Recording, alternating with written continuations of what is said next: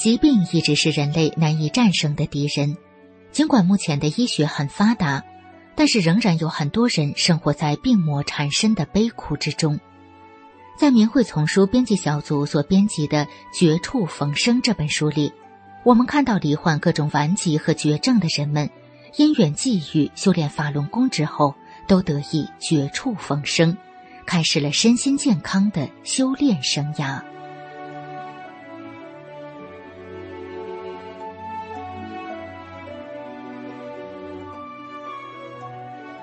明慧广播电台，欢迎收听《明慧丛书·绝处逢生》。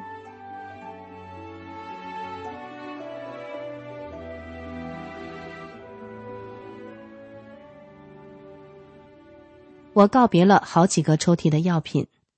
文章发表于明慧网，二零零一年六月十五日。我叫田美云，家住台北。二十多年来，心里一直有慕道之心。接触了许多的道法，总觉得混沌不清，不知所学，频频自问：我怎么回家？何处是我家？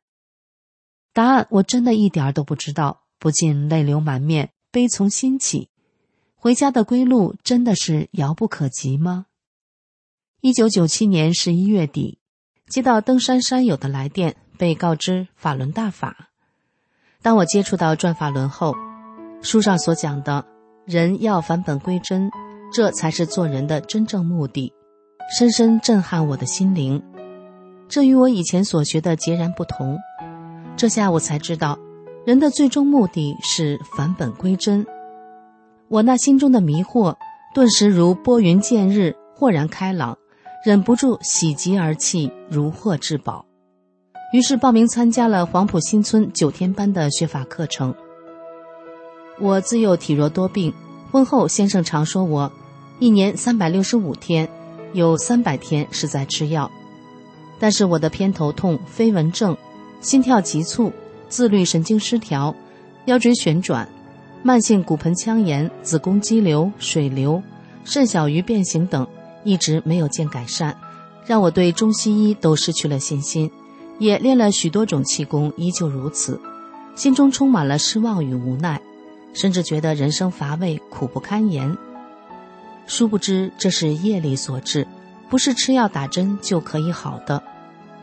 学法一个多月时，由于眼睛的酸涩，每天只是读几页书，没想到身体却渐渐起了变化。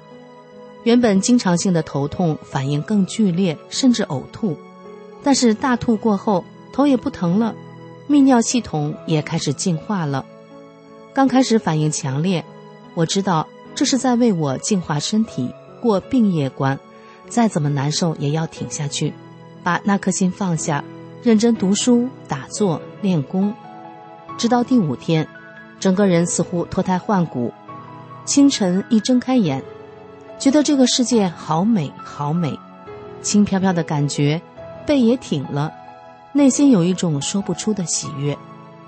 当然，从此也告别了好几个抽屉的药品。在心性上的体验，是与先生之间原本对立、尖锐心态的改变。在三年前，也就是还没学法轮功之前，一夕之间，我们由一个小康家庭，竟然转变为负债累累。这对我来说简直是晴天霹雳。我把这一切全归罪先生，外行人包什么特殊工程，弄得如此下场。心中只有怨恨交织，彼此之间的关系也越来越糟，夫妻之间无话可说，各走各的，形同陌路。学法后，我才懂得要真正的站在他人的立场上为其设想。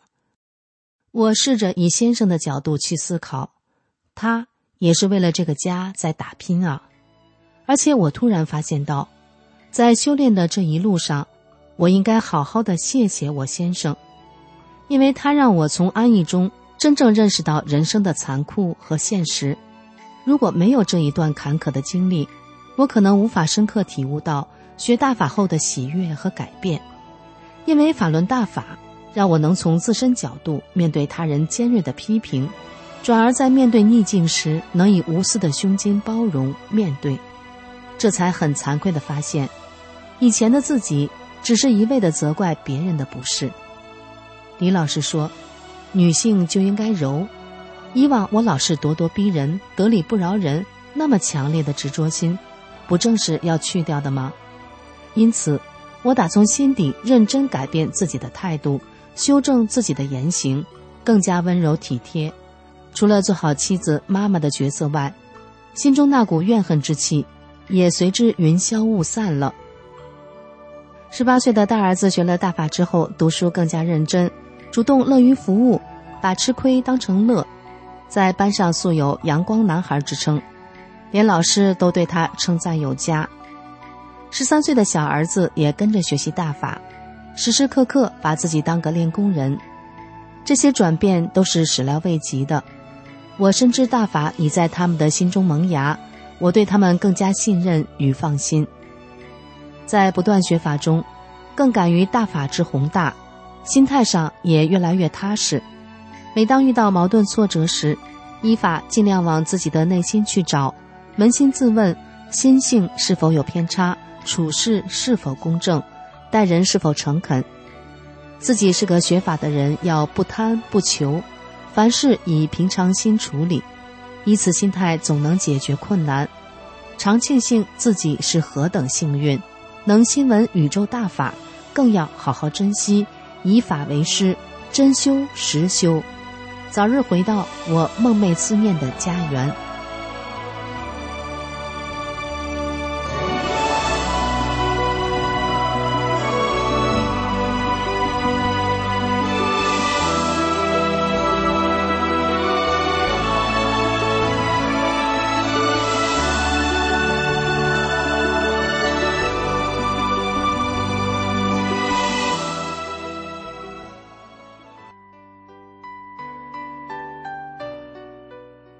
朋友，您正在收听的是《明慧丛书》《绝处逢生》，欢迎继续收听。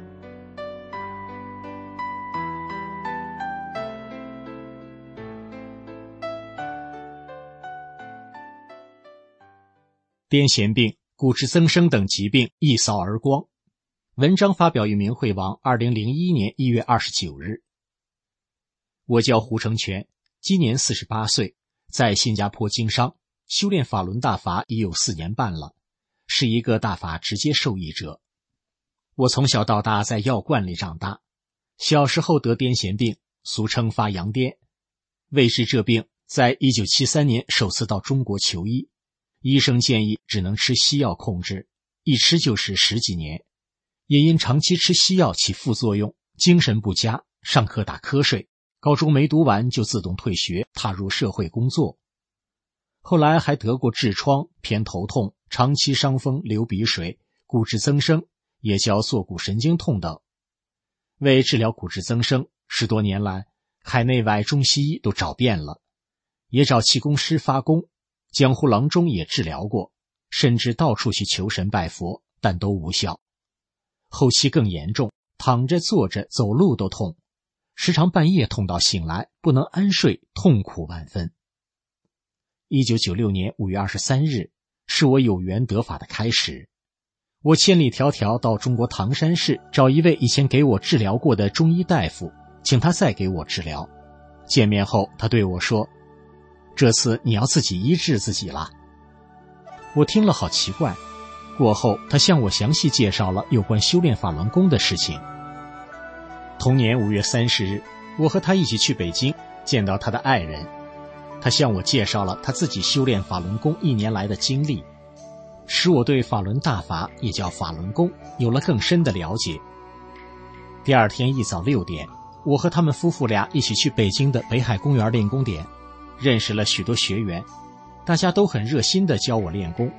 练完功回到旅社，我就开始读《转法轮》《转法轮》卷二和《法轮大法一节》。在北京逗留五天。我将五套功法学会，三本书也看完一遍，基本上知道了为何要修炼法轮功。当时很惊奇，这骨质增生折腾了我十多年，现在只有五天的时间，我已经感觉好了许多。在这之前，公事包都要别人代提，现在二十多公斤的行李箱自己能提，你说这不神奇吗？说出来很难让人相信，但是事实如此。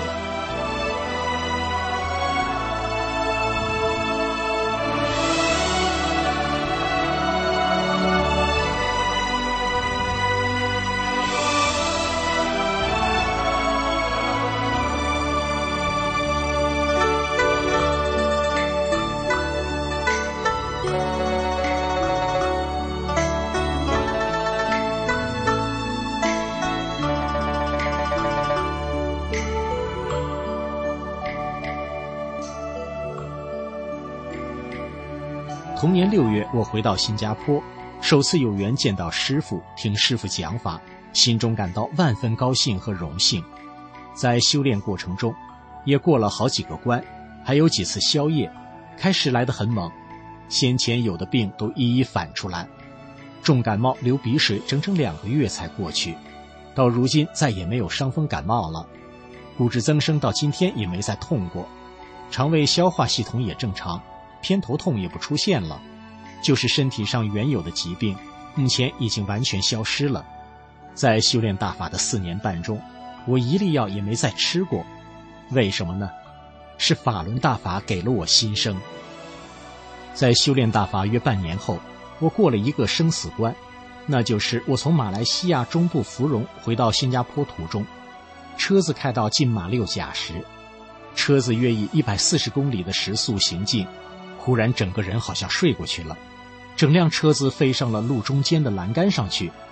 我急忙转动驾驶盘和急刹车，整辆车子就在马路中间翻跟头，直冲到路中间的沟渠里，整个车顶都塌陷了，直到座位的靠背处，车子左边全部撞坏，前后挡风玻璃都破碎了。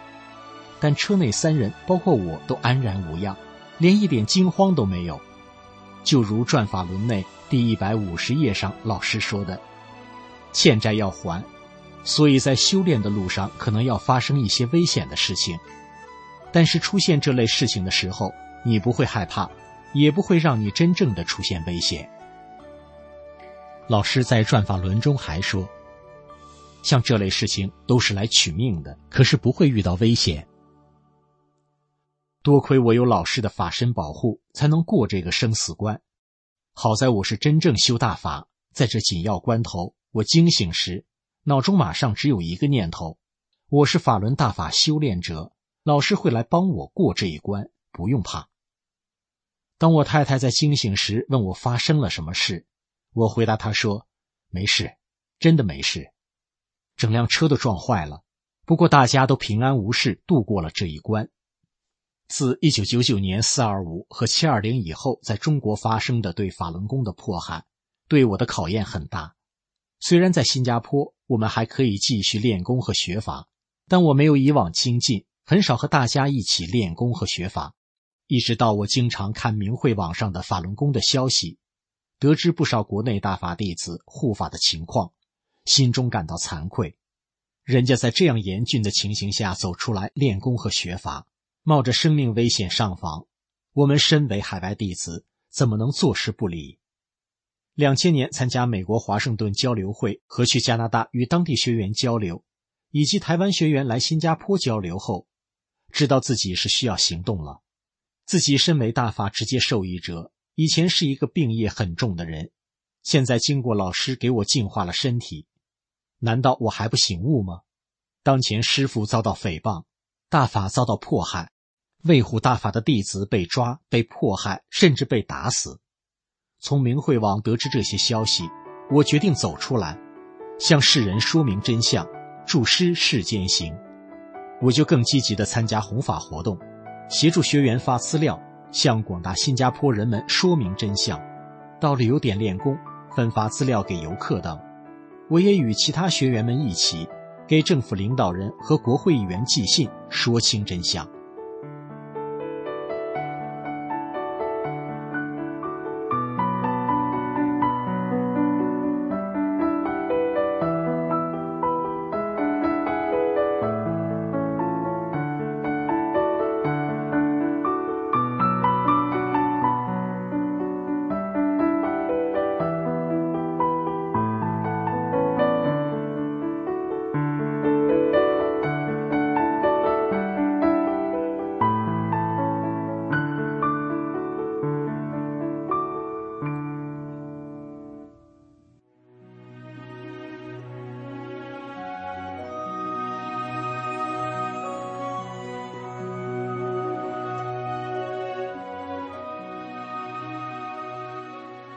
明慧广播电台这一期的明慧丛书《绝处逢生》就播送到这里，谢谢您的收听。